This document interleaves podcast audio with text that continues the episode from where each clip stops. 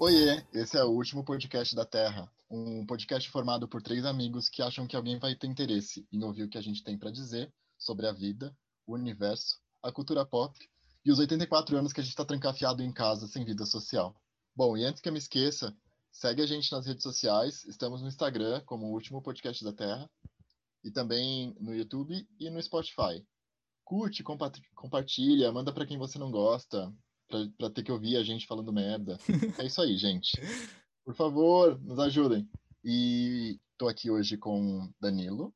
Oi, e aí? E com a Dani. Oi. Eu sou o Eric e vamos falar então um pouquinho de, de quarentena e os vícios que a gente criou nesse tempo sem poder sair de casa, sem vida social e e aí, me contem. Sem o denguinho. Ai, nem lembra. Gatilhos. Mas estava ruim para todo mundo, tá? Quem tava sem denguinho tava triste, quem tava com denguinho quis matar o denguinho, tá? Porque assim, Você tá falou ruim um para jeito... todo mundo.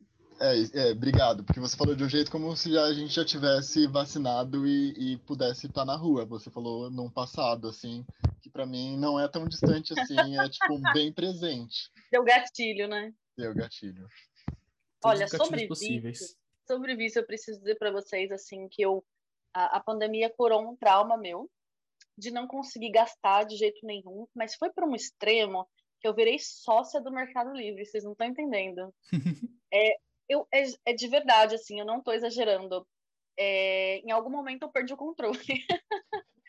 Porque eu comecei a comprar várias coisas, sabe? Que você não pode sair, então a gente vai comprando coisas. A gente fica mais tempo em casa, a gente vai percebendo coisas que a gente adiava comprar, adiava fazer, e a gente vai colocando isso em dia, né? Então, um presente que o Eric me deu há 147 anos atrás, ele me deu uma, uma foto, né, minha e do meu marido, quando a gente era noivo ainda, ele deu de presente de noivado, uma, um desenho que ele, era uma foto, ele fez um desenho, fez um quebra-cabeça do desenho e deu pra gente. E eu só emoldurei agora. Eu, tipo, já tô casada há sete anos e o presente foi de noivado. e eu só emoldurei é, agora por conta da pandemia, de conseguir parar e ver aquilo que eu, eu tava, enfim, né, enrolando para fazer. E fui comprando algumas coisas para casa, para decorar a casa e tal, e coisas que eu precisava. E de repente eu percebi que quando eu não tinha nada para comprar, eu estava caçando coisas para comprar. Mesmo que eu não precisasse. E assim, é, eu tô no extremo assim do efeito mola, que eu realmente fico entediada. Minha air fryer quebrou, essa semana e eu fiquei até um pouco feliz que eu vou poder comprar uma coisa. Mas você chegou a comprar alguma coisa que depois você se arrependeu? Ah, comprei várias coisas que eu me arrependi. É, porque depois eu percebi que eu não queria usar, que eu comprei por impulso. Eu compro muita coisa de skincare, né? E, e daí eu, o que acontece é que às vezes eu compro no impulso, depois eu falo, não quero usar e acabo dando é, um produto para outra pessoa. E daí ah, tá. eu. né, só para deixar claro o que, que eu dou. É, mas várias coisas que eu comprei e acabei não usando, assim. Não chegou nada a ser completamente inútil. Meu Deus, o que você está fazendo na minha casa? Mas várias coisas que eu não usei, que eu falei, por que, que eu comprei? Na verdade, o que, que acontece? Eu sento na frente do computador, no site do Mercado Livre ou da Amazon, de algum lugar, se vocês quiserem patrocinar a gente, inclusive, que a gente é muito famoso e vai dar bastante rendimento para vocês de volta. É, eu sento na frente do computador e eu penso, ah, será que eu compro isso ou não? Mas meu cartão de crédito já tá tão né, problemático esse mês. E quando eu vi, já, já tá lá. A, a sua compra vai chegar amanhã. eu não tenho tempo mais de raciocinar sobre isso. Não sei se outras pessoas vão se identificar com a gente, mas eu realmente caí nesse looping de compras, assim. Eu vi um meme até esses dias, que eu, como é que eu tava vendo a fatura, a fatura do cartão de crédito, e em algum momento do mês eu achei que eu tivesse ganhado na Mega Sena, só pode. É tipo isso, sabe? Eu nunca gastei tanto. Antes da pandemia, a minha fatura não chegava nem na metade da que chega hoje. Só em casos muito específicos, assim, eu precisava comprar algo caro. Hoje em dia, não, tá sempre ali no, no limite do sofrimento. Ah, mas também a gente deixa de gastar com um monte de coisa que a gente gastava antes, nem percebia, né? Tipo, transporte público, Uber, um, uma ida em qualquer lugar, você vai comprar alguma coisa para comer, para beber, já vai um monte de dinheiro também. Só, eu só não usava o cartão de crédito muito, né? Talvez para essas coisas, eu usava outros meios de pagamento, aí você acabava não percebendo. Eu não comprava muito coisas assim, tanto para mim. Acho que a pandemia fez a gente olhar muito para si mesmo, né? Eu gastava muito com, com, com iFood, porque aqui em casa a gente gosta muito de comer. É, então, padaria, mercado, essas coisas. Mas sei lá, comprar roupa, maquiagem, skincare, que são coisas que eu gosto, eu tinha muito básico do básico, assim. Não que eu seja exagerada, eu não, eu não consigo comprar nada que eu não use. Se eu vejo que tem uma coisa para que nem eu falei, ah, comprei um produto de skincare que eu não estou usando, eu vou passar para frente. Eu não consigo ficar com coisas que eu não uso. Então, as coisas que eu tenho, realmente eu uso todas. Mas tem um certo descontrole no comprar, por mais que eu use tudo, sabe? Então, eu percebi que eu estava comprando muitas coisas para mim. Eu acho que isso é bom, mas eu acho que pós-pandemia talvez isso melhore ou não, e eu preciso tratar isso em, em terapia. Vamos ver. É bom pro, pro cartão de crédito que vai te cobrar juros se você não conseguir pagar a fatura. Ah, até agora eu tô conseguindo, né? Vamos ver. Tá sendo bom também, porque eles ficam aumentando o meu limite, porque eles estão vendo que eu tô gastando, daí a gente vai piorando, né? É, aí vira bola de neve, vai gastando mais, vai gastando mais, vai gastando mais. Eu vi no, na página da irmã Zuleide é, que a pandemia me mostrou que eu não preciso sair de casa para gastar né? Então eu acho que é, resume a Dani aí. Não precisa da minha Inclusive, não aqui. saindo, eu gasto mais ainda. É. E assim, aqui a gente pede iFood de vez em quando, né? E iFood virou, tipo, uma saída, assim, porque tem uma hora que a gente enjoa de, do, da nossa própria comida, do nosso próprio tempero, porque, você não aguenta mais, né? Uma coisa é você comer sua comida uma vez por dia, outra coisa é você comer duas vezes por dia, sete dias na semana. É claro que eu tô falando de um lugar super privilegiado, assim, de quem pode enjoar da própria comida, óbvio. Mas eu super enjoo. Tem dia que eu não quero chegar perto do fogão. Não quero nem saber. Ou Luiz Cozinha ou é iFood. E você, Dan? Qual o seu vício? Eu pensei bastante assim, eu não sei se eu tive algum vício assim muito marcante, porque eu já era uma pessoa de ficar muito em casa, de meu hobby era o quê? Ficar jogando no computador ou lendo alguma coisa, assistindo um vídeo, assistindo alguma coisa. Eu acho que eu tô mais sentindo falta das coisas do que criei hábitos novos, assim. Talvez um hábito mas... novo que eu tenha adquirido, mas que eu já me livrei dele porque não tava fazendo bem, era de tomar refrigerante todo dia. Tipo, pra compensar alguma coisa, não sei. Era, uhum. era uma coquinha todo, todo almoço, toda janta, todo, toda tarde. Mas eu já. Coquinha é maravilhoso, né? É, é maravilhoso, mas mexe com a barriguinha do amigo, né? Bom, é legal. ficamos no impasse. que tá falando. Coca, a gente quer o patrocínio sim. Gente, o Danilo volta a tomar, não tem problema, mas patrocina a gente também. Inclusive, eu tomo bastante, Coca, eu quero patrocínio. Não é nem para ganhar dinheiro, se vocês quiserem me, dar, me mandar o patrocínio em Coca-Cola, eu já tô bem feliz, tá? Não, se quiser patrocinar o episódio, eu não apareço, para não... Imagina. Mas, Dan, você, você comentou que você já, já fazia muitas coisas em casa, mas teve uhum. alguma coisa que intensificou, por exemplo, os jogos ficaram mais, tipo, mais tempo jogando? Ou... Ah, com certeza, porque tô trabalhando de casa, tô fazendo pós-graduação de casa, então eu tô fazendo outras coisas, assim, que não seja ficar ocioso. Mas não ter o trajeto e, e, e, sobrar mais tempo no dia, fez eu jogar bem mais. E uma coisa boa que aconteceu na quarentena, que eu jogava muito sozinho, né? Tipo, era eu comigo mesmo. E eu conheci uma galera na internet para jogar junto, então eles estão sendo meu porto seguro, assim, na... Não porto seguro. Não sei qual se usei o termo certo, mas, tipo, é o pessoal que me ajuda a... Ah, gente, não dá, assim. quem não está nos vendo neste momento, enquanto o Danilo falou que os novos amigos gamers dele são porto seguro dele, a gente está fazendo uma cara de deboche, porque a gente é amigo há anos assim, e os novos gamers amigos dele são porto seguro dele. Tá bom, não. então. os novos são os novos velhos bons amigos, entendeu? Não, vocês não jogam comigo. A Dani jogava comigo, jogou da Kim Kardashian, ela não quer nem saber mais da Kim Kardashian. O, ro o robô, o o jogo da Kim Kardashian roubou o meu dinheiro de verdade, nem era dinheiro de mentira. Então, realmente, eu tenho trauma, não vou, não vou voltar a jogar. Ah, eu tô jogando, inclusive achei um hack maravilhoso que você tem todas as roupinhas de graça, se quiser voltar a Ah, jogar. Meu Deus. Meu Gatilho. Deus. Aí você gatilho, pode gatilho. ser meu Porto Seguro Gamer também. não, mas é, eu acho que eu escolhi a palavra errada, não é Porto Seguro. É, é tipo, estão sendo minha companhia para uma coisa que eu já fazia sim. e a gente joga conversando, então tem me ajudado a ter um pouco de social, assim, no dia a dia. Pessoas com quem eu estaria conversando na faculdade, se eu estivesse indo para faculdade, ou no trabalho, se eu estivesse indo para o trabalho. Então, isso me ajuda bastante. Então, não é um vício, mas é uma coisa que veio junto com a pandemia e que, de certa forma, foi positivo. Entendi. E você, Lor? Seu, seu vício de quarentena? Cara, eu não sei, eu não sei, eu acho que é, é, tem essa questão do iFood também, de comida, assim, pedir comida como, como recompensa do. Você não vai sair, então pede alguma coisa fora. É, eu acho que. Bom, eu já, já tava. Assim, me deu muito mais espaço, né, e tempo para para assistir séries, essas coisas, que eram coisas que eu não era tão ligado assim. Tipo, assistia, mas nunca tão preso a assistir. E, e aí o problema das séries para mim é começar e parar. Eu não consigo. Eu preciso ver tudo. Então assim é, eu tiro os finais de semana para fazer é, para assistir porque eu vou do primeiro episódio até o último assim tentar assistir o máximo possível.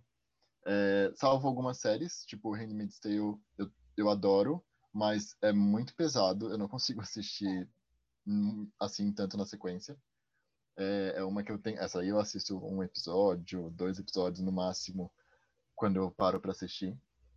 É, mas qualquer outra coisa que eu pegue, eu quero ver tudo, assim, tipo. Então, eu acho que, na verdade, foi, foi essas questões, assim.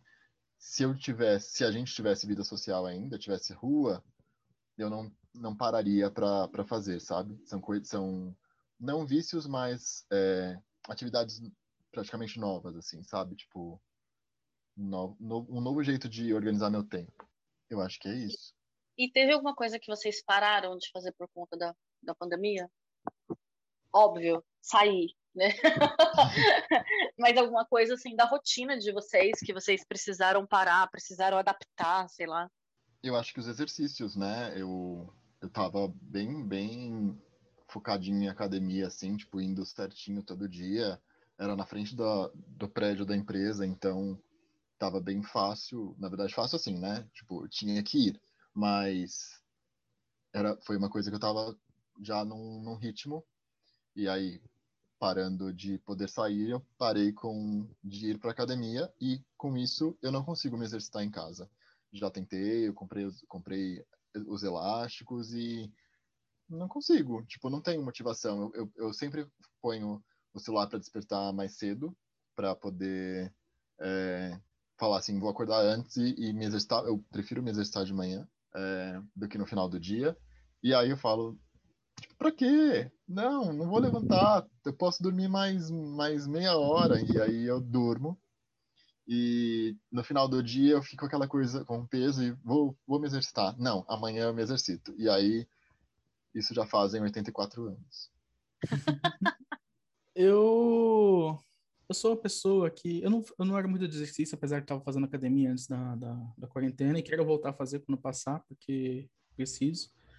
Mas eu sou uma pessoa que gostava muito de andar pela cidade, tipo, lá no centro da cidade. Eu adorava ir para 25 de março para. Às vezes eu nem comprava muita coisa, mas para ir ver gente. Eu adoro andar pelo centro. Quando eu trabalhava ali na Paulista, eu lembro que eu podia pegar a estação de frente para o trabalho. Mas não, eu saía lá da Trianon MASP ia andando até a Praça da República, pegava no metrô República porque eu gostava de andar ali no, no centro. Então isso me faz muita falta e eu tento compensar andando aqui no bairro, mas não é a mesma coisa. Mas eu boto ali meu fone de ouvido, vou ouvindo uma música, ouvindo um podcast ou um vídeo no YouTube com o celular no bolso. E meio que dá aquela substituída, entre aspas, mas eu ainda- ainda sinto muito falta. E você, Dani? Eu já trabalho de casa há muitos anos. Então, assim, não fez uma grande diferença na rotina da semana, mas de fim de semana que eu gostava de dar um rolê e parei. Mas durante a semana, a única coisa que eu fazia era de sair para passear com os cachorros, é o que eu continuo fazendo. Então, não teve uma grande mudança. Mas, como eu parei de atender pessoalmente, É, eu lembro que no ano passado, de março até outubro, eu fiquei trabalhando só de pijama. eu não usava outra coisa que não fosse pijama, porque ninguém ia me ver do pescoço para baixo, não faria diferença nenhuma. Todos os meus atendimentos vão ser online. E eu Inclusive, me dei ela tá esse pelada tempo. aqui agora. Fica para a imaginação de vocês. É, eu fiquei esse tempo todo assim trabalhando de pijama, me dei esse tempo, não, não, não tinha porquê. Sabe aquela nessa época surgiu muito aquela história de aquele papo de coach de se arrumar como se você estivesse indo para o escritório. Eu pensava, gente, Ai, pelo amor de cu. Deus, vai a merda, tá todo mundo em casa e a gente nunca passou por uma pandemia, pelo amor de Deus, deixa todo mundo de boas. E, e me dei esse tempo, até que naturalmente eu senti vontade de voltar a me arrumar, até porque eu virei a doida do skincare, porque antes da pandemia teve isso também. Antes da pandemia, eu tinha um sabonete, um tônico e um hidratante só. E de repente fui para eu fiz um curso de aromaterapia, então descobri todas as vantagens dos óleos essenciais para saúde e tal, da pele, não sei o que, cabelo. E daí eu fui para essa área de skincare natural e eu virei a doida, eu tenho trocentos milhões de produtos para skincare. E daí eu virei a doida da skincare. Daí eu falo, bem, essa pele está maravilhosa. Vamos comprar maquiagens naturais. Então, minhas maquiagens também tudo natureba, natural. E eu falo assim, bem, eu tô linda com essa pele maquiada, vou ter que botar uma roupa legal, né? Tipo, não tem como. Então, acaba virando uma corrente, assim, que te leva. Mas eu acho que se não fosse por isso, talvez eu ainda estivesse trabalhando de pijama tranquilamente, porque a gente não tem essa obrigação mais de ninguém ver a gente, né? Não sei. E você Essa não foi uma falou coisa que- do cabelo, você mudou o cabelo várias vezes na quarentena também, né? É, mas isso eu já mudava antes também, né? Meu ascendente é gêmeos, eu não consigo ficar muito tempo com cabelo é, igual. Eu acho que eu comecei, quando, quando a pandemia começou, eu tava com umas mechinhas roxas, daí de repente eu fiz mais mechas roxas, e daí eu fiz uma descoloração global, e daí eu pintei tudo de rosa, daí eu descolori por cima, é, pintei a metade de azul, daí depois pintei de verde, não dei certo, voltei para azul, e agora eu tô no roxo de novo, e assim vai. Eu Eu vou mudando. eu tô rindo aqui porque a Dani é a grande, é, a minha grande inspiração e a- a- o meu Google sobre cabelo colorido. E Ah. Dani, pelo amor de Deus, quero descolorir. E aí a Dani explica e fala e faz, Eric faz. Ah, inclusive, eu só não, eu só, eu só não fiz pessoalmente os seus cabelos por conta da pandemia, porque senão estava aí tingindo os seus cabelos e te, te levando a um corte químico, com certeza. Brincadeira. É, teve outra coisa que eu precisei adaptar, foi exercício físico também, porque eu ia para academia e eu gostava de ir para academia, porque eu gosto muito de musculação, me julguem. É, me julguem assim, não por, por ir para academia, mas é que a maior parte das pessoas odeia musculação, faz obrigado, né? Eu gosto muito daquela tensão muscular e tal, eu gosto bastante. É, e isso me, me fez muita falta, né? Então, no começo, eu, me, eu tentei me adaptar fazendo exercícios com o próprio corpo, tipo uns funcionais em casa. Eu tentei durante muitos meses fazendo no ódio, porque eu odeio fazer exercícios com o meu próprio corpo. Eu gosto de terceirizar para os aparelhos de musculação. e, e até que eu resolvi mudar e eu, é, eu já fazia yoga, mas eu fazia yoga tipo duas vezes na semana. E eu comecei a trocar e fazer yoga todos os dias, porque tem yoga para tudo, né? Tem yoga para quando você tá cansado, fazer uma coisa mais light, e tem yoga para suar, para fortalecer músculo também. Dá para você ficar mancando no dia seguinte também fazendo yoga. Então, eu resolvi trocar para yoga. Então eu corro, revezo corrida com caminhada e faço yoga e é isso aí. Inclusive, não sei nem se eu vou conseguir voltar para para academia pós-pandemia, porque eu gostei muito, assim, né, de, dessa, dessa rotina, embora eu sinta falta de musculação. Inclusive, a gente só não comprou uma estação de musculação aqui em casa, porque me faz falta musculação, porque não tinha espaço, porque do jeito que eu tô louca comprando as coisas, eu tinha comprado uma estação de musculação também aqui para minha casa. Mas Cheguei a mesmo, se, ver preço. mesmo se eu tivesse os aparelhos, uma esteira que seja, uma bicicleta para fazer em casa, eu acho que acabasse com a quarentena e eu queria ir para uma academia. Quero, eu quero sair de casa, eu quero ver gente, nem que seja aquelas pessoas que eu vou olhar e falar, ah, meu Deus, olha essa pessoa aqui de novo. Mas eu quero ter a chance de achar uma pessoa chata. Não tô tendo essa chance.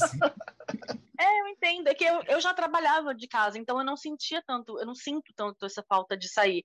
Mas no fim de semana mesmo. E academia, tipo, eu, eu ia pela musculação mesmo, assim, eu nunca, é, é, engraçado, quando eu tô na academia fazendo musculação, eu, parece que eu fecho o olho, assim, para tudo, eu não vejo nada, ninguém, se alguém falar comigo, eu tô muito distraída, assim, sabe, então, hum. é, eu gosto da musculação mesmo, então eu acho que eu, inclusive eu comprei uma esteira na pandemia, outras coisas que eu comprei, eu comprei uma esteira na pandemia, achei que não ia usar, mas tô super usando todo dia, e talvez eu não volte para academia, é isso. Eu gosto muito de fazer exercício, mas talvez eu adapte.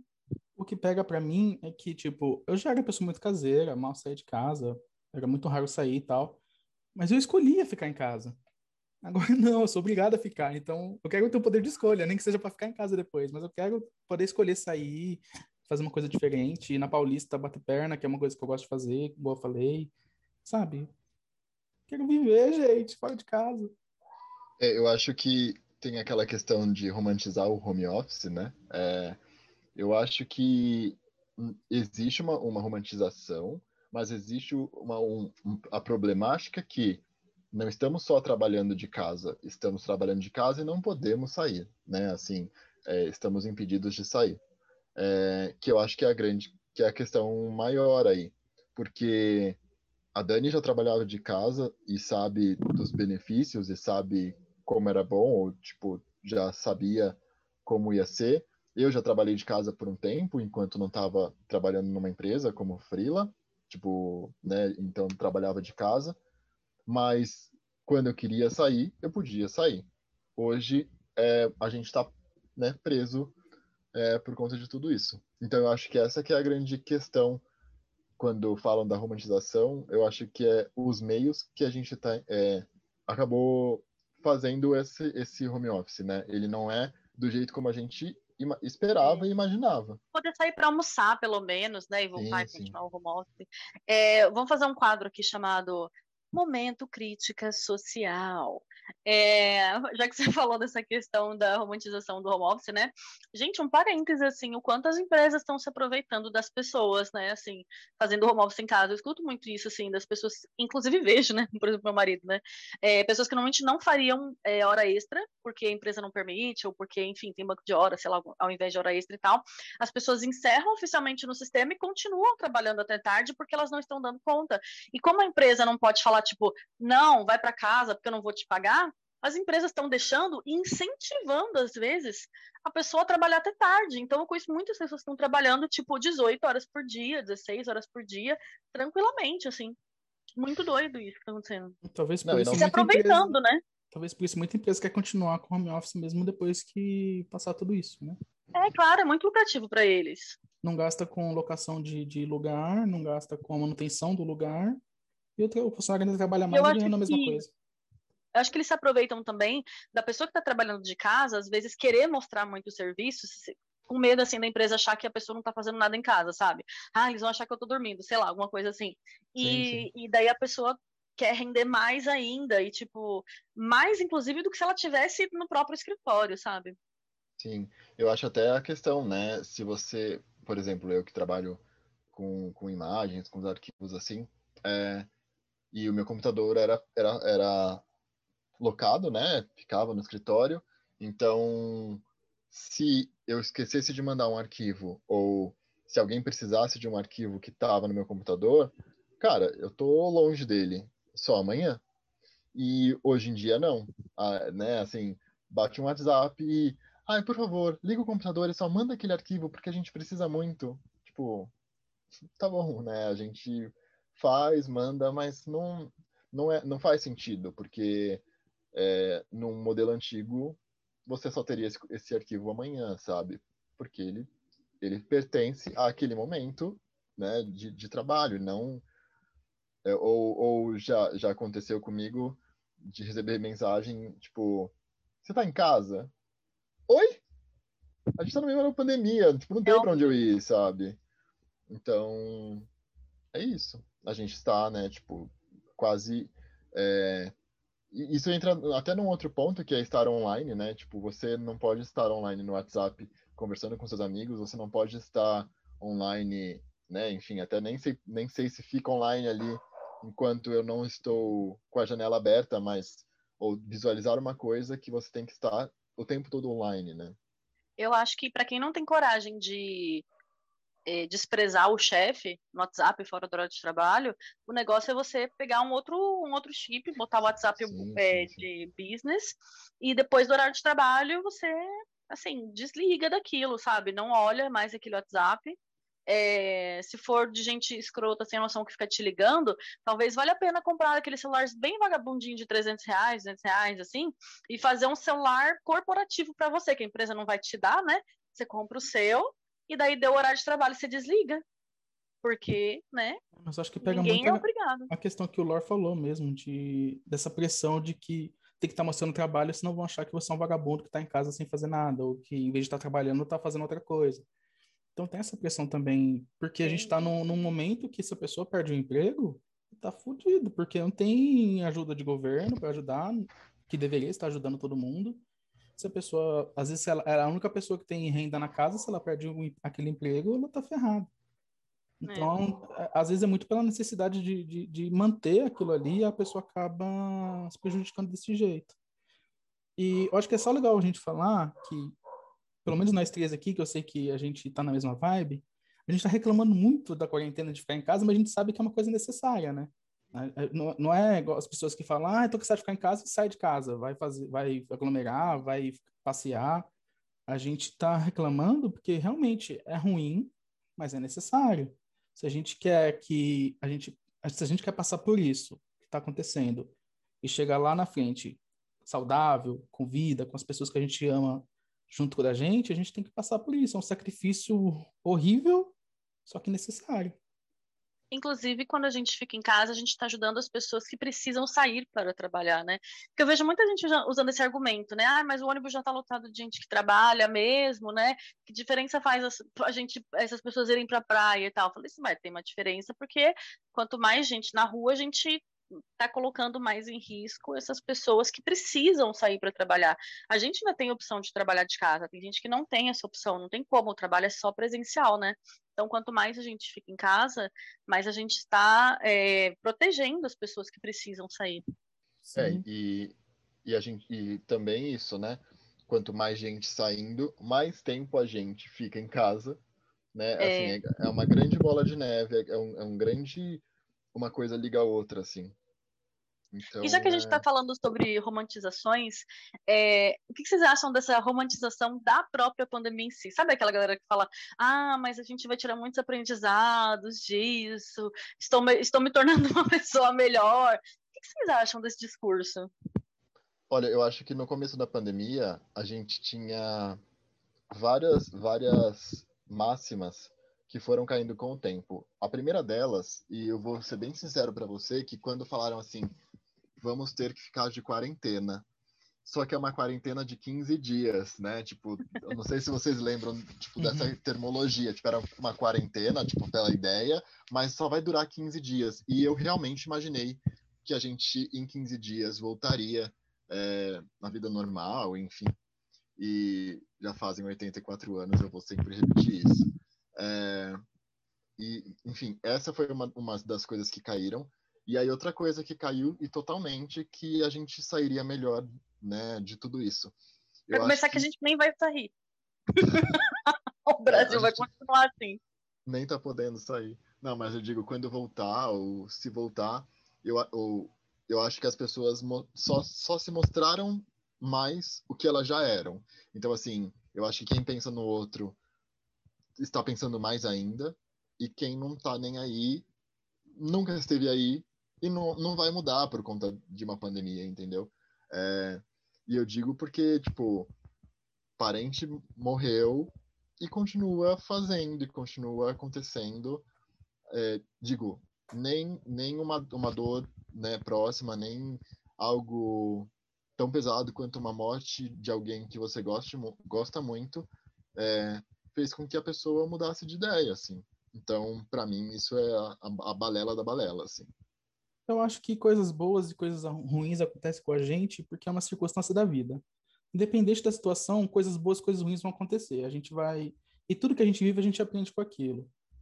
Se a gente vai sair melhor do que antes ou pior do que antes, não é por causa da pandemia, é, é uma circunstância da vida. A gente sempre vai, vai aprender e vai se modificar a, a, a partir de tudo que a gente vive. Agora, se você falar que você saiu melhor ou que a, a pandemia colaborou para você ser uma pessoa melhor, não tem, você não pode colocar isso em cima da, da, de uma coisa que matou meio milhão de brasileiros. Mais já, né? Já passou disso. Hum. Você dizer que, nossa, a quarentena foi tão bom porque eu saí mais leve, eu sou mais espiritualizado. Foda-se, gente. Tem um monte de gente morrendo por causa dessa merda. Você é poderia estar tipo tá passando por você isso. Você comemorar a sua melhora em cima da morte de, dessas pessoas, né? Sim, e qual a diferença disso para um governo que esperou morrer esse monte de gente para poder faturar vacina e ganhar mais dinheiro com isso? O Danilo falou uma coisa muito legal, essa questão de que as coisas acontecem independente de qualquer coisa. Eu queria compartilhar com vocês uma coisa que eu estava pensando esses dias, que não tem a ver com a pandemia em si, mas é que assim, a minha, a minha fé, a minha espiritualidade está me fazendo ser uma pessoa muito nihilista, ao contrário do que normalmente aconteceria, né? Eu estava pensando outro dia assim, se eu penso que existe um motivo por trás de tudo, de todas as desgraças, eu vou ficar muito puta. Porque eu vou falar assim, poderia ter sido evitado, né? Tipo, daí você fala, não, mas é porque a gente tem um karma, eu nem acredito nessas coisas, mas assim, a gente tem um karma, não sei o quê. Eu falo, então, alguém podia ter evitado lá atrás. Ah, mas é que foi você que escolheu. Mas alguém acima de mim podia ter. Sabe aquela ideia de, tipo assim, se você for lá na fonte do problema, alguém criou a gente para estar tá, assim vulnerável fazendo merda. Então, me deixa muito putas pensar que existe um motivo para tudo. Agora, se eu penso, não, merdas acontecem com todo mundo, pode acontecer com você, comigo, e é aleatório, isso me dá paz de espírito. É ao contrário do que todo mundo na espiritualidade pensa, né? Mas pensar nisso, nas coisas, nas desgraças aleatórias, me dá mais paz de espírito. Pensar que, por exemplo, essa pandemia é um karma coletivo que a gente está pagando, me deixa muito puta. Agora, se eu penso, né, poxa, olha, é, é um problema planetário, é, biológico e tal, e aconteceu, tipo, eu, e a gente vai ter que superar isso enquanto planeta, eu falo, ah, então, ok, né? Tipo, já tivemos outras pandemias, teremos outras, e, e tudo bem. É, e se você Não acha que, que a pandemia veio para fazer você ser uma pessoa melhor, se para você ser melhor precisa sacrificar meio milhão de vidas só brasileiras, então acho que você precisa fazer algum tipo de tratamento aí que não tá certo. E de, e de preferência, não um tratamento desses que fala de karma, por favor. Não, é tratamento psiquiátrico mesmo. o narcisismo aí tá aí, ó, lá, lá no, nas alturas. Gente. sei lá, não, não vou dar diagnóstico pra ninguém, não, mas vai procurar ajuda. Não, mas o pior é que tem muita gente assim mesmo, né? Que parece que quando a pandemia começou, começou com esses discursos assim, tipo, de aprendizado de, e de melhoramento nessa fase. Eu acho que é romantizar uma desgraça. Eu acho que todo mundo vai tirar um sentido pós-pandemia, sabe? É, e cada um vai, vai ver isso de uma forma diferente e vai tentar se resolver de uma forma diferente. Mas eu não sei, colocar isso como algo bom no final das contas, eu acho que é muito sem noção.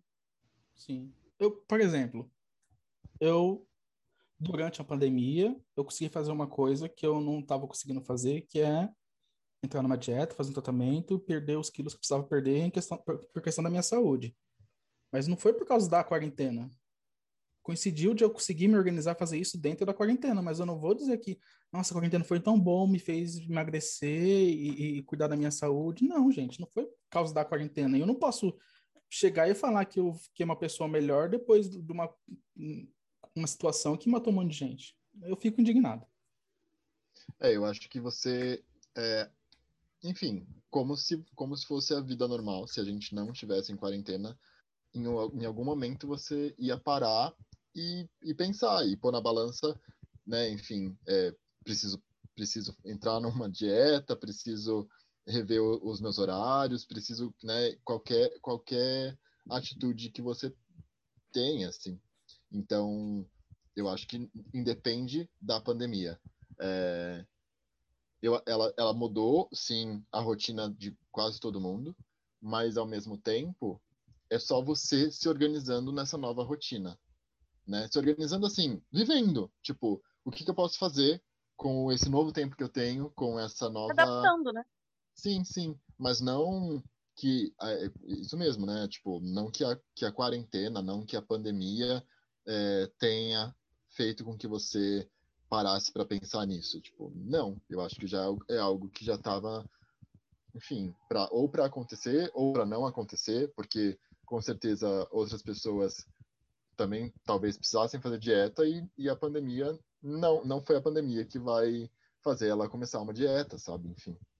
Eu acho que é porque histórias, historicamente, assim, inclusive na televisão né, aberta brasileira, tem esse histórico da superação, de transformar coisas ruins em coisas boas, mostrar que saiu por cima. Eu acho que as pessoas usam desse discurso para se afirmar e dizer: nossa, olha como eu consegui dar a volta por cima. Estava no meio da quarentena, mas eu consegui aqui é, meditar, entrar em contato com a espiritualidade, eu conseguia é, é, é, perdoar todas as pessoas que fizeram mal para mim, porque eu me conectei comigo mesma. Ah, essa quarentena me fez ser uma pessoa melhor, não sei o quê. Acho que é, é a mesma coisa do, dos, do, dos quadros lá do Rodrigo Faro, que ele pega a pessoa na merda e finge que agora ela tá voltando para a carreira, tá reconstruindo a carreira lá, trocou os dentes no dentista. Sabe, você pegar uma desgraça e transformar numa superação pessoal para se promover é isso, tanto que essas pessoas que se revolucionaram na pandemia, eu duvido que voltando para a vida normal elas vão estar super bem. Não é que eu não duvido da, da, melhora das pessoas, eu tenho certeza que as pessoas melhoraram independente da pandemia ou não, porque sempre tem gente melhorando. Mas esse discurso de superação muitas vezes tá só é só fingimento mesmo assim, a pessoa está se iludindo, né? Achando que nossa, eu tô super me melhorando, me conectando. E quando você vai ver a pessoa tá fazendo um monte de bosta assim. Então, né? Eu, eu, acho, eu acho um pouco de ego. É, eu acho que é isso. O que a gente está vivendo agora é circunstância do, do, do, que, do que a gente está vivendo, é claro. Tudo a gente vive em cima do, do que está acontecendo à nossa volta, da época que a gente vive e tal. Mas não acredita as coisas que estão tá acontecendo com você, principalmente as coisas, assim, entre aspas, boas ou não, entre aspas, boas, coisas boas mesmo, para uma desgraça. Tipo, falar que a quarentena que, que transformou você, fez você uma pessoa melhor, porque isso eu acho que é um desrespeito a tantas vidas, tantas famílias atingidas. Bom, é, vocês acham então que vocês estão preparados para uma vida pós-quarentena? O que, que vocês acham que.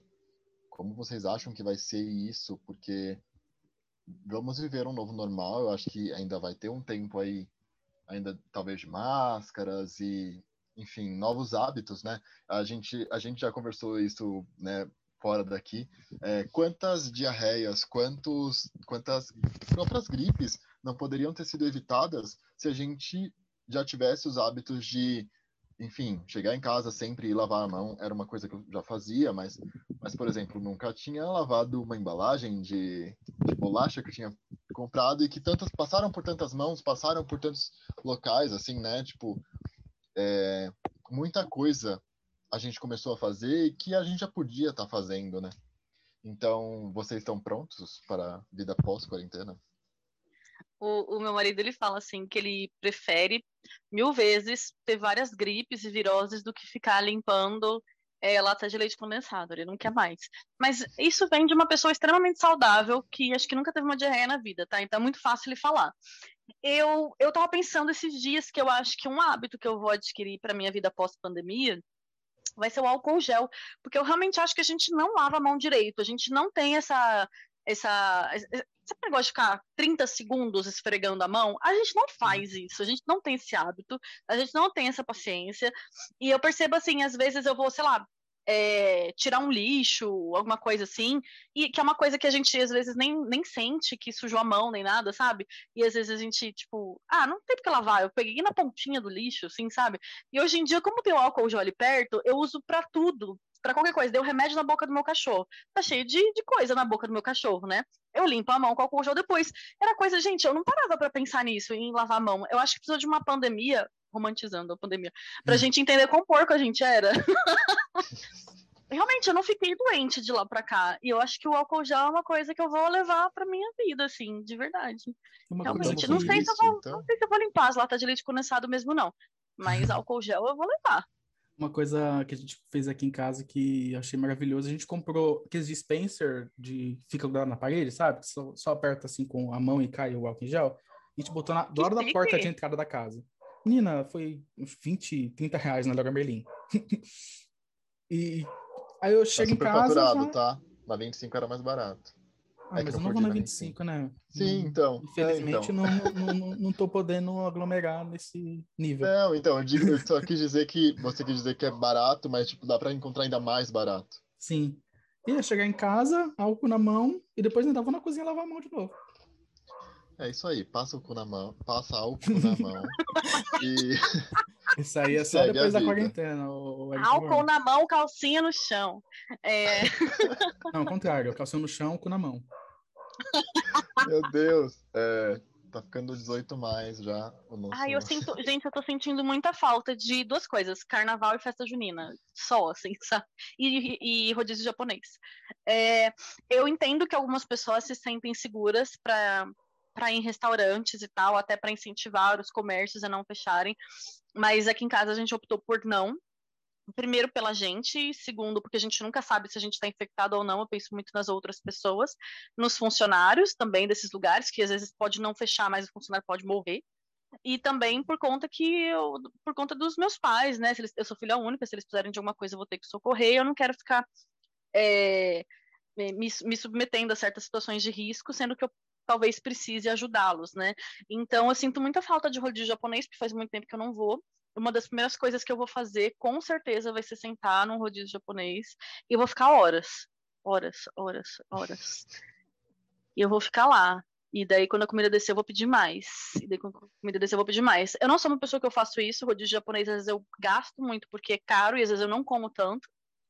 Mas dessa vez vai ser para matar a saudade, assim, de sei lá quantos anos de pandemia. Dessa vez eu vou fazer isso. Eu vou voltar para casa passando mal, mas feliz, com certeza.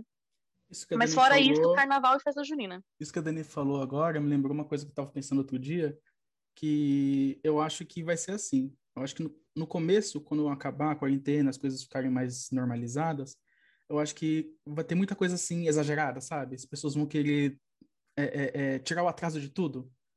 Acho que vai ter muita festa, vai ter os carnaval que não teve, vai ter tudo, festa junina vai ter tudo. Carnaval fora de época mensal vai ser, né? Sim, e vai ser restaurante cheio, vai ser tudo cheio, e todo mundo se comendo e se pegando, e muita festa, muita bunda, mu- muito peito, muito pinto, muita.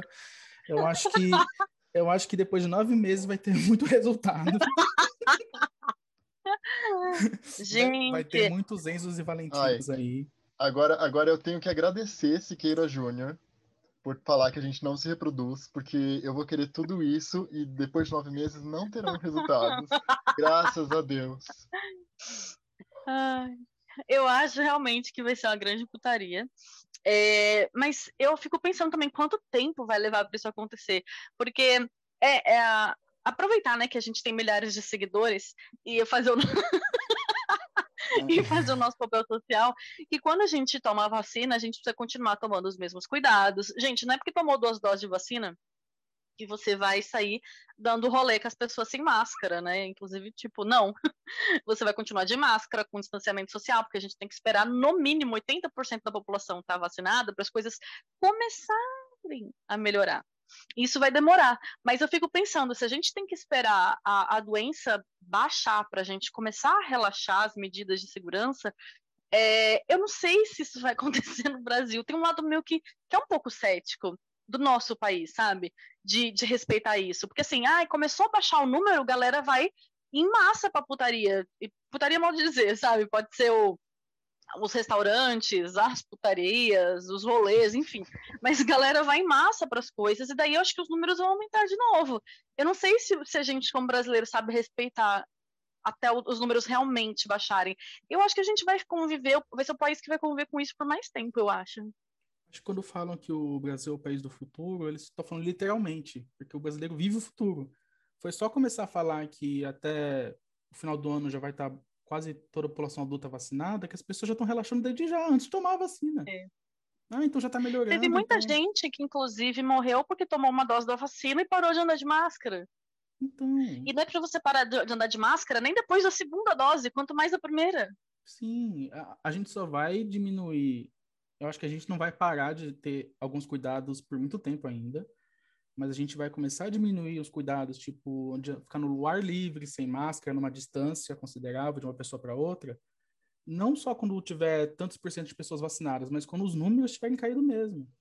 Porque o que pode acontecer, e, e que é meu maior medo que aconteça, é que as pessoas que estão tomando a vacina agora estão ficando relaxadas, vão pegar esse vírus porque a pessoa vacinada ela pega e transmite o vírus, ela só não vai ficar doente a ponto de ser internada e morrer, é muito raro acontecer. Mas se esse vírus se adapta ao corpo vacinado e, e multa para multa no sentido de, de, de ter uma mutação para se sobressair em cima dos anticorpos criados pela vacina, a gente está fodido. Vai é, ter eu, que eu, criar eu... uma outra vacina para poder reforçar essa, porque aquela já não funciona mais. Era exatamente... Sendo que a nossa provavelmente já precisaria ser reforçada de qualquer jeito. A gente tá... Sim, é. sim. É... Gente está lascado. exatamente o que eu ia dizer, que a vacina foi feita para um vírus que praticamente talvez nem exista mais, no sentido de é, a primeira variante dele, né? E a gente já está com outras N variantes, e, e eu escutei uma coisa que para mim é tipo a, o, a melhor das melhores explicações. A, é, de máscara, né? Para a gente continuar usando máscara. É, Copa do Mundo, final. Os dois goleiros que estão ali são os dois melhores goleiros do mundo, considerando né, que não, não levaram os gols e, e, e tal. Mas acaba que vai ser penalidade máxima, pênalti. A gente tem um goleiro e uma bola para entrar é fácil com que, que esse goleiro segure essa bola. A, essa questão é, o goleiro é a vacina, né? E a, e a trave ali seria, seria o, no, o nosso, o nosso corpo. É, a vacina junto com, com, a, com a máscara consegue segurar uma bola. Pode ser que não segure, mas sendo né, ali o melhor goleiro do mundo, sendo uma vacina que foi feita contra o vírus e a máscara que, que vai te proteger é, fisicamente dele, vai segurar. Agora, se eu coloco os 12 jogadores para cada um dos 12 chutarem a bola para dentro desse gol, um goleiro só, ele não vai dar conta. Então, assim, vacinou e não vai usar máscara, você vai contrair o vírus de novo. Né? A gente já e pode acontecer, a gente já falou disso, mas assim, é, isso é, é, fato. E, e aí, para a mutação acontecer, né? que o, que o vírus entra num corpo que já está praticamente imune, é, mas ele vai, vai se modificar para continuar vivo ali. E a gente vai criando mutações que a gente vai precisar de realmente outras, outras medidas. E o tempo só vai prolongando quanto a isso. É, é bem complicado. Vou expor a minha avó, que mandou uma mensagem para minha mãe hoje, questionando se minha mãe já tinha tomado a vacina é, e qual vacina tinha sido para saber a questão de tempo. É, que a minha minha tia, né, irmã da minha mãe, também tinha tomado é, a vacina uma, uma vacina hoje e que o tempo que elas vão então tomar a segunda dose é muito parecido e que depois dessa segunda dose ela quer marcar um almoço para comemorar a vida. Gente. Meu Deus, não! Como assim? Minha mãe já falou, tipo, cara, que insano. Tipo, não, não existe isso. Porque não é garantia de nada. A vacina ainda não, assim, por mais que a gente precise tomar, ela não, não, não é garantia. Né? E, e isso, comemorar a vida, tipo, cara, quantas pessoas não morreram, sabe? É... Ai, cristãos. É, e, e, assim, e mesmo que, vamos dizer que o vírus não, não, não, não sofreu mutação em vacinados, nossa, maravilhoso. Mas ainda assim, uma pessoa vacinada, ela pega o vírus e transmite o vírus. Se transmite o vírus para uma pessoa que não se vacinou, seja porque é negacionista, ou porque é uma pessoa que não pode tomar vacina por questão de saúde, você vai estar tá infectando aquela pessoa e vai estar tá postergando a solução do problema. Você vai continuar fazendo o vírus circular. Ou seja, tomar vacina não vai fazer o vírus parar de circular. Tomar vacina vai impedir que as pessoas lotem o hospital com coronavírus. Ponto. O vírus vai ficar aí para sempre. Ele não vai sumir. Eu quero só falar mais uma coisa sobre vacina, assim, enfim, a gente pode, pode continuar, mas eu acho que é um ponto muito, muito importante para dizer sobre vacina. É, pessoas que eu sigo, né, no Instagram, enfim, e mais de uma, é, falaram que enquanto estavam na fila da Xepa, eu tenho um posto de saúde na rua de casa, então, e eu fui muito cedo, e foi, não, não tinha fila, não tava, foi muito tranquilo. E essas pessoas vi, vi mesmo, assim, que foram por volta tipo, de meio-dia, uma da tarde, onde parece que muita gente foi. Era horário de almoço, né? Muita gente deve ter aproveitado esse momento de, de espaço e de janela do dia para poder é, tentar se cadastrar na Xepa que está rolando aqui em São Paulo. E essas pessoas viram em vários casos, e, e também mais de uma pessoa, então postos diferentes, pessoas que já estavam com a idade para tomar o vírus, para tomar a vacina, é, perguntar qual vacina estavam sendo aplicada no dia e não estavam tomando a vacina porque não era a vacina da marca que elas queriam. Gente, pelo amor de Deus, é, já tivemos várias e várias campanhas de vacinação acontecendo no Brasil e a gente nunca questionou qual era o, o, o laboratório que fez essa vacina, né? Quanto tempo. Gente, a gente só viveu e fez o que tinha que ser feito. É, vou expor minha família novamente. Tenho uma tia que falou que não vai tomar vacina porque não sabe, não sei o quê. Cara, a gente cresceu indo, faz... indo em campanha de vacinação. É, e era Zé Gotinha, era vacina de injeção mesmo. Por que, por que você me obrigou, então, a tomar essas vacinas, sabe? E só porque você hoje é maior de idade, tipo, acha que é dona do seu nariz, né? No sentido, tipo, que você pode tomar conta da sua vida. Cara, tem que tomar e ponto. Tipo, não tem, não tem. Não, toda mãe sabe que o, que o bebê, quando toma as vacinas básicas, fica chatinho, porque ele fica com efeito colateral. O seu cachorro, quando toma vacina, fica com efeito colateral e fica com dor. É, é normal. Eu acho, inclusive, que a gente podia um, um dia fazer um episódio só sobre fake news, rebatendo as fake news, porque me, me irrita demais, assim. É, eu sou uma pessoa que discuto na internet, principalmente na TPM, né? Então eu percebo, assim, quantas pessoas são ignorantes, no sentido, assim, de, ah, o fulano tomou uma dose morreu. Ou até quando toma duas. É raro, mas acontece. Por quê? Porque a gente ainda não está é, com, com, a imunidade de rebanho, que só vai acontecer quando todo mundo estiver imunizado, é, ou pelo menos a grande maioria, e a, e a, e a doença realmente parar de, circul, de, circular. Aí sim vai acontecer imunidade de rebanho, né? É, então, assim, eu vejo as pessoas é, falando muitas besteiras, tipo, é, ah, fulano pegou a, a, a, Covid mesmo vacinado, mas ninguém disse que a, que a, pessoa não ia pegar. As pessoas, elas não se informam, mas por que, que elas não se informam? Porque elas não confiam nos meios oficiais, então, tipo, essas pessoas se informam onde? Com quem? Que informação que essa pessoa lê? Porque ela não confia na Globo Lixo, como ela diz, né? Então, aonde que essa pessoa se informa? Assim, não tô falando que a Globo é o único meio de informação, uhum. muita coisa tá aí no Google, é só você jogar, sabe?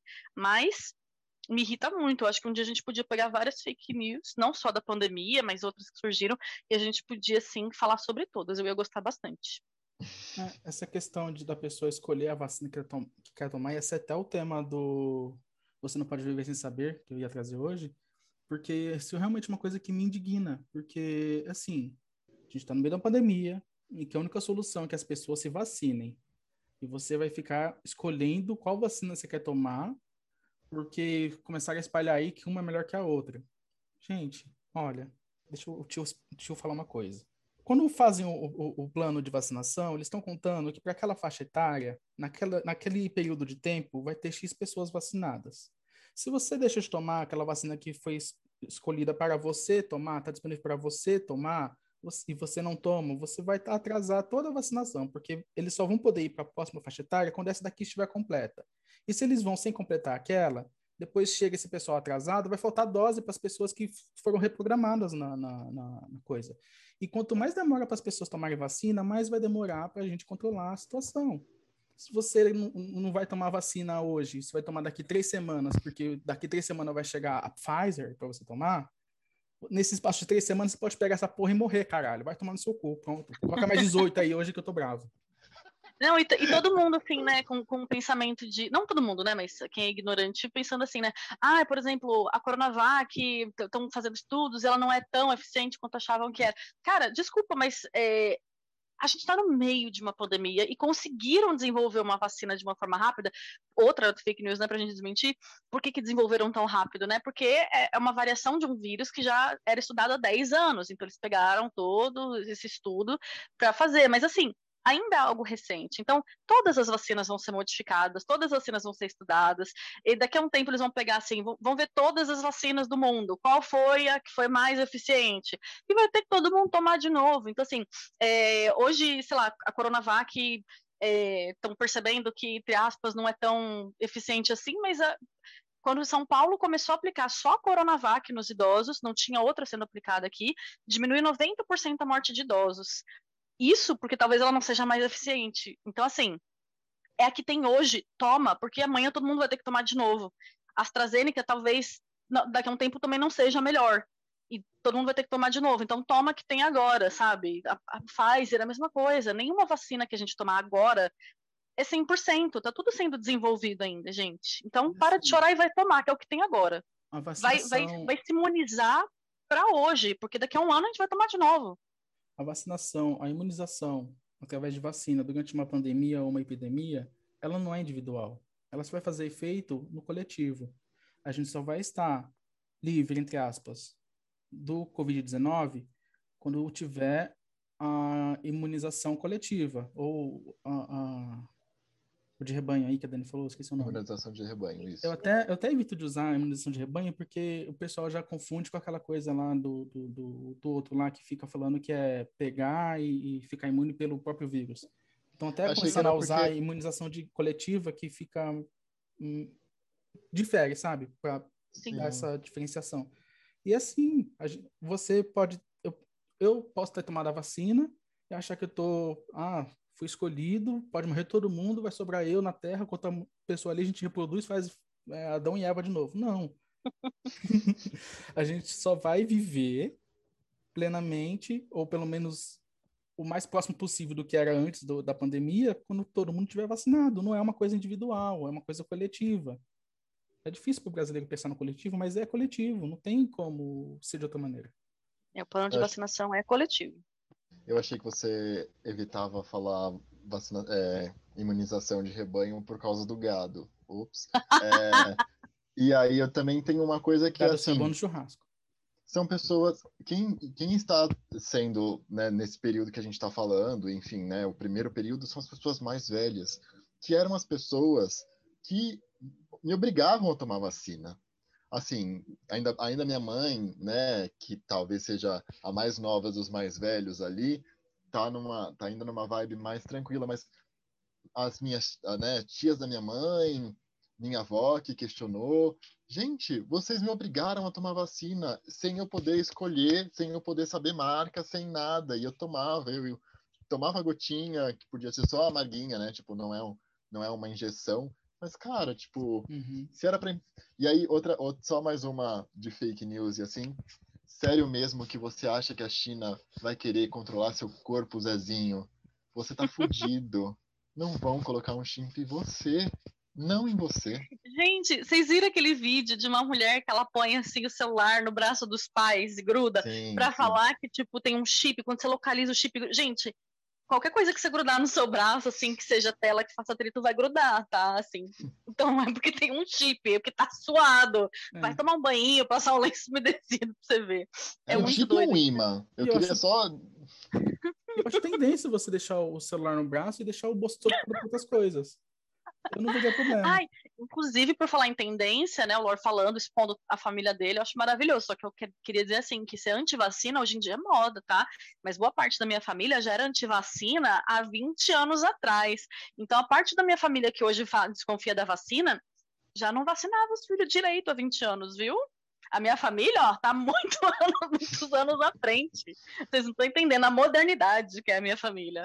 Ser antivacina agora é fácil. É... Então, além das pessoas que querem escolher a vacina que quer tomar, tem as pessoas que não querem tomar também ainda, né? Ai, uhum. mas porque a vacina tem, sei lá, 50%, 70% de eficácia, 80% de eficácia, meu filho. E é da gripe, vocês acham que é quanto? Não existe vacina de 100%. A vacina sempre foi de 50% a 80% com efeitos colaterais horríveis e todo mundo sempre tomou. A gente bota os velhos para tomar tudo. Você leva sua mãe de 90 anos para tomar vacina de gripe todo ano, que tem 50 a 80% de eficácia, e sua mãe fica dois dias na cama gripada mal. Se a gente faz um paralelo com, com métodos é, é, é, anticonceptivos, falei certo, né? A palavra anticonceptivos. Né? É, anticoncepcionais ou contraconceptivos. Contraconceptivos, isso.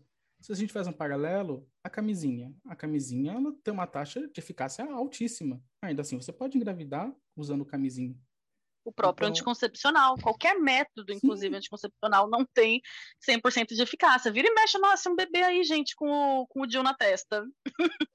Sim. Então, tipo, entre, vamos supor, vai, ah, é só 50% de eficácia. Entre ficar com 50% de chance de adoecer e morrer, e 100% de chance de adoecer e morrer, porque se não tiver vacina, todo mundo vai pegar esse vírus um dia. Fica com 50%, joga aí na. na, na dá, e já imaginou se por conta de, de uma pessoa que engravidou usando camisinha ou de um anticoncepcional, todo mundo falasse, então a gente não vai usar mais? Meu Deus, que horrível. Não, e sem falar que o, o, a promoção do uso de camisinha, todo o, o toda a estratégia de comunicação que o governo teve lá naquela época, nos anos 80, 90, no surto da, do HIV, por exemplo, o uso de camisinha diminuiu muito a, prof, a, prof, a proliferação do HIV. Uhum. uhum. Mesmo não sendo uma coisa 100%. Então, gente, para de ser doida. muito bom. É, eu acho que a gente tem muito pano para manga. A gente até já saiu totalmente do, do escopo inicial e da, da primeira pergunta, né, que era a pandemia, estamos já na vacina, é, são papos correlatos, mas eu acho que temos, temos bastante material e um, um programa bem grandinho aí para vocês ouvirem já. Eu acho que vou fechando um pouco. Vamos para o nosso quadro final de Você Não Pode Viver Sem Saber. É, mas antes eu, eu acho que o, os Ultimers, que são nossos ouvintes, acabei de dar o um nome para eles, os Ultimers. Adorei, Ultimers. Acho que eles já estão acostumados com a gente começar com uma coisa e terminar de outro jeito, né? ah, com certeza, isso aí é, de, é espontâneo. É o script mas... aqui é só para começar, gente, é só, é só a frasezinha inicial.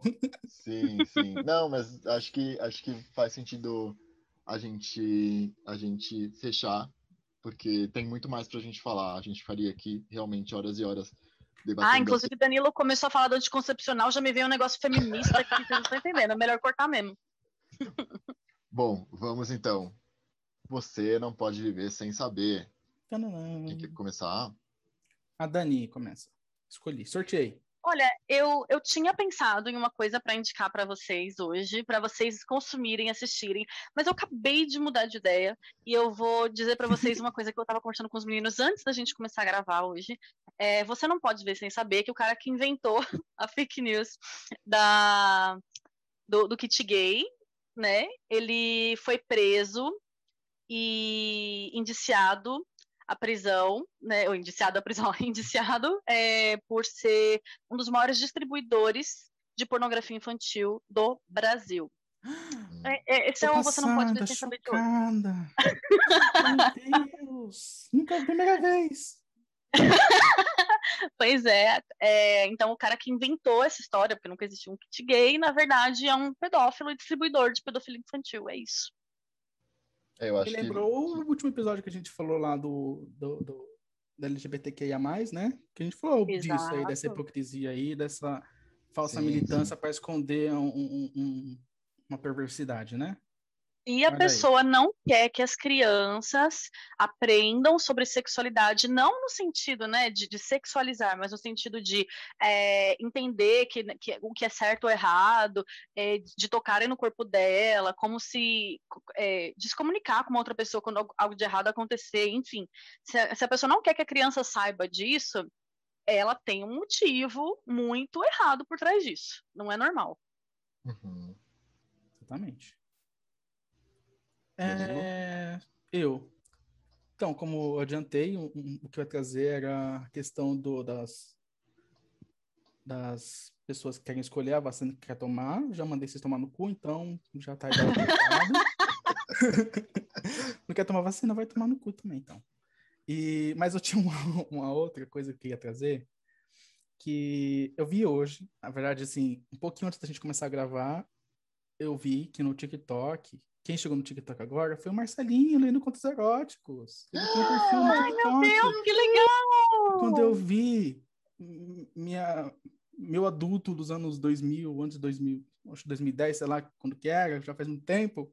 Cringe! Pulou de, pulou de felicidade. Eu sou cringe. Eu lembro que, que quando a gente se conheceu, é Danilo, cringe, gente quando a gente se conheceu, a gente assistia junto. Hum. Gente, para quem não sabe o, o, o Marcelinho dos Contos Eróticos, isso vai soar muito estranho, tá? Mas assim. Isso é uma das melhores não é estranho, é maravilhoso. no YouTube Brasil. É uma das melhores a gente se juntava para assistir junto, era muito legal. Bom, vou, vou ter que fazer um adendo sobre, sobre Marcelinho, então. É...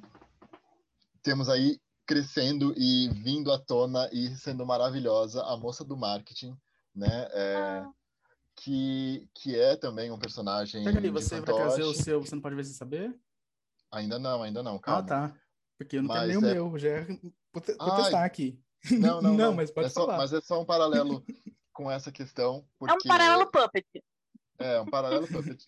é, eu tenho uma pasta no Pinterest só de puppets. É, eu gosto muito disso, é um, é um assunto que muito me fascina. Então, o Marcelinho também é um ícone para mim. E falei com a Dani que eu tenho algum problema com, com, com fantoches e puppets, porque, tipo, eu amo. Então, assim, a moça do marketing para mim é um ícone, é, o Marcelinho é um ícone. Aconteceu também, uh, há um tempinho atrás, um macaquinho que tinha voz muito parecida com a do Marcelinho. Eu não lembro o nome, o nome dele, nem o arroba, ou enfim, mas que eles até fizeram collabs por, pela voz ser tão parecida. Cara, qualquer coisa que envolva um boneco falando, e se ele falar merda ainda, tipo, eu vou, eu vou me apaixonar. É, é, a gente mando... podia, inclusive, né, lançar uma ideia aí, que, que agora o, o Júlio desistiu da moça, da, da, moça do marketing, né? Eu acho que o, que o Marcelinho podia chegar junto, assim, que ela tá solteira. então, eu só queria mandar um salve pro Melocoton, pro Flitz e pro bebê da Eliana, que também, tipo, acho que é aí que começa minha, meu, meu encantamento total por eles. É Nossa, você não vai mandar pro Xaropinho? Rapaz! Eu, talvez, talvez, não sei. O Ratinho tem, tem, tem as suas ressalvas comigo. E aquela homenagem póstuma ao Louro José, né, gente? Sim, sim. Salve, Louro José. É, então, não, só, só continuando, é, ele não tá lendo contos eróticos no TikTok, não sei se é ainda, mas ah. ele tá ah. fazendo trends de TikTok. O Marcelinho fazendo trends de TikTok, já é bem legal. E tem poucos vídeos até, e tem poucos seguidores também, 21 mil por, por tamanho, que é o Marcelinho, que é o maior ícone do, do, do Brasil e que está da América Latina. Eu acho que você devia seguir ele lá, é arroba... Gente, o TikTok é difícil para mim, eu sou cringe, calma aí. Aqui. arroba Marcelinho mesmo. Marcelinho mesmo, tudo junto. Sigam lá, você que não conhece, vai conhecer, porque, olha, tá ali pau a pau com a Suzana Vieira em popularidade no Brasil. Se você não conhece, então você é, você é mais cringe que eu. Vamos lá. É, a minha. Posso dar? Deixa eu pensar, pode. a minha indicação de hoje é um livro. Eu ainda não terminei, é, mas mesmo assim eu já vou começar indicando, porque eu estou apaixonado. Ele chama Tipo uma História de Amor é, é um, uma história de ficção ao mesmo tempo que, que tem história de verdade. É, Nova York, anos final dos anos 80, então a AIDS está em alta, né?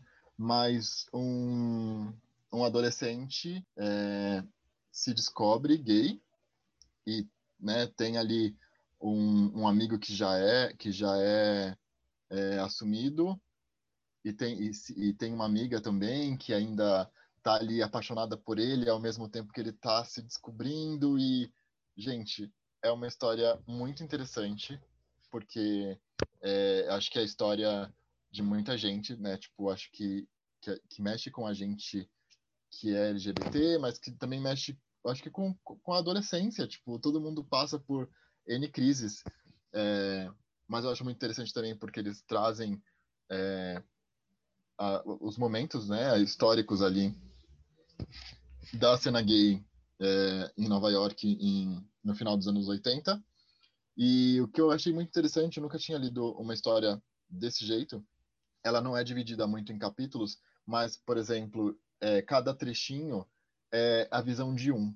Então, é, começa, sei lá, com o Reza, é, que é um jovem iraniano é, que está né, nos, nos, Estados Unidos, e ele falando qual é a percepção dele. Então, ele né, se mudou para lá, já tinha passado pelo Canadá, mas a primeira semana dele na escola, ele, ele conhecendo essa, essa, essa menina e esse amigo dela, que já é assumido, mas as percepções dele. E aí, quando eles se conhecem, a, pro, a próxima, as próximas páginas são a visão dela sobre o que está acontecendo. A gente vai a, entendendo a história pela visão de cada um. Isso é, eu achei muito legal, muito interessante.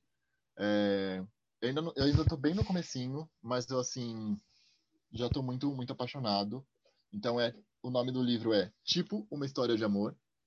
É, é incrível. Eu gostei muito.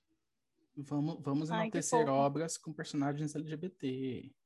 Vamos enaltecer a cultura das pessoas alegres e promotoras de eventos.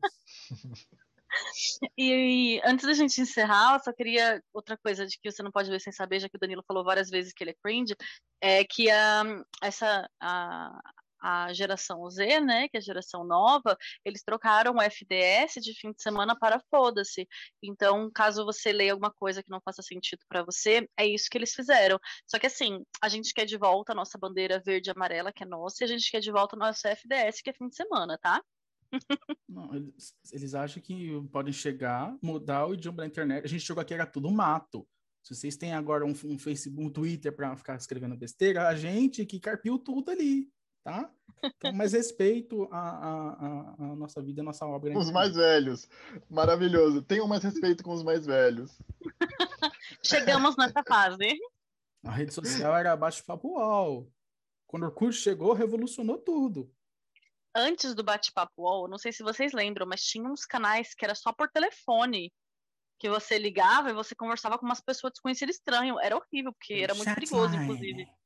Chatline. É... Tivemos o Blá no- por mensagem. Gente, mandar, mandar nudes, o que é isso, né? Porque as pessoas é, se conheciam por mensagem, por SMS. Sim, você já falar, ah, eu sou moreno, tenho 1,72, tenho tantos quilos, meu olho é assim, meu cabelo é assim, minha cor da pele é assim. É, gente, era tudo na imaginação. Por isso que vocês são assim. Quem- Quem entrava no bate-papo da UOL e fingia um outro personagem para conversar com outras pessoas. Eu fazia isso direto. Ai, gente, eu- às vezes eu entrava nos, nas salas de, de evangélico e ficava zoando. Ah, que absurdo. Eu inventava que eu tinha problema, eu pedia pra me ajudar, rezar por mim. Gente, isso é muito ouvinte de chupim. A gente tá, a gente tá entregando nossa idade agora. É, é bom a gente finalizar. Gente, a gente é história viva. A gente tem- carrega a história da internet na nossa mente. Não tem como fugir. A gente é filho da. A gente nasceu junto com a internet. Começou a se popularizar nos anos 90. A gente cresceu junto. Sim. Bom, acho que temos um programa. É, foi bom estar com vocês, brincar com vocês, já que a gente é cringe. E bom, então não se esqueçam de seguir a gente nas redes sociais. É, no, no Instagram somos arroba último podcast da Terra. Também estamos no YouTube. É, precisamos de seguidores. Sim, eu imploro por seguidores. A gente quer a nossa URL. É, por favor. E continuem nos ouvindo no Spotify ou no YouTube, dependendo de onde vocês ouvem. E é isso. Alguém para dar tchauzinho? Tchau! Tchau, até o próximo FDS.